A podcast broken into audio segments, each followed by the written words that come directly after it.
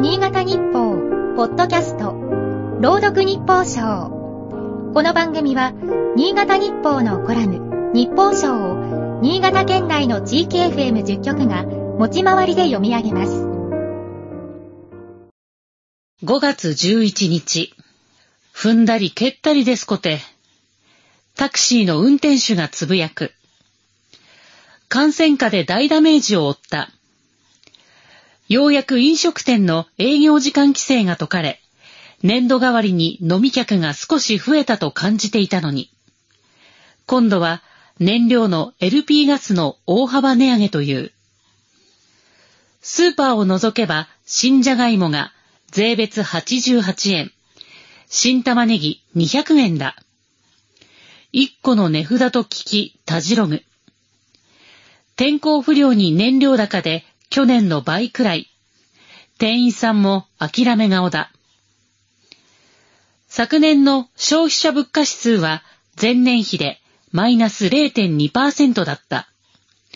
それが一転、今年3月は前年同月比で1.2%と4年ぶりの高水準という。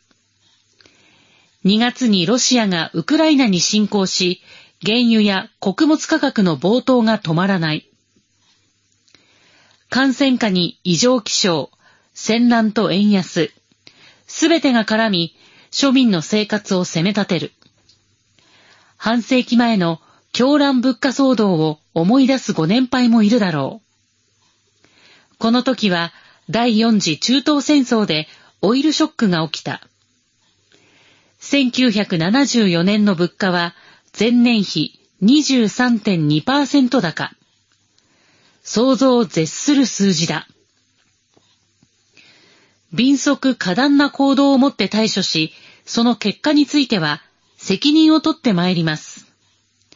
当時の田中角栄首相は施政方針演説で年金の物価スライド制や所得減税、法人増税を明言し断行する。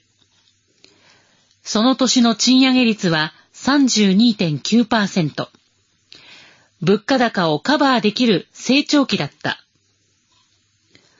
6兆円以上という今回の物価高緊急対策の中身は、給付金など場当たりな雰囲気が漂う。新しい資本主義の道筋もわからない。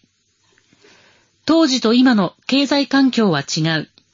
でも、南極にあたるリーダーの覚悟が違っては困る。今日の日報賞は FM 上越田原が朗読いたしました。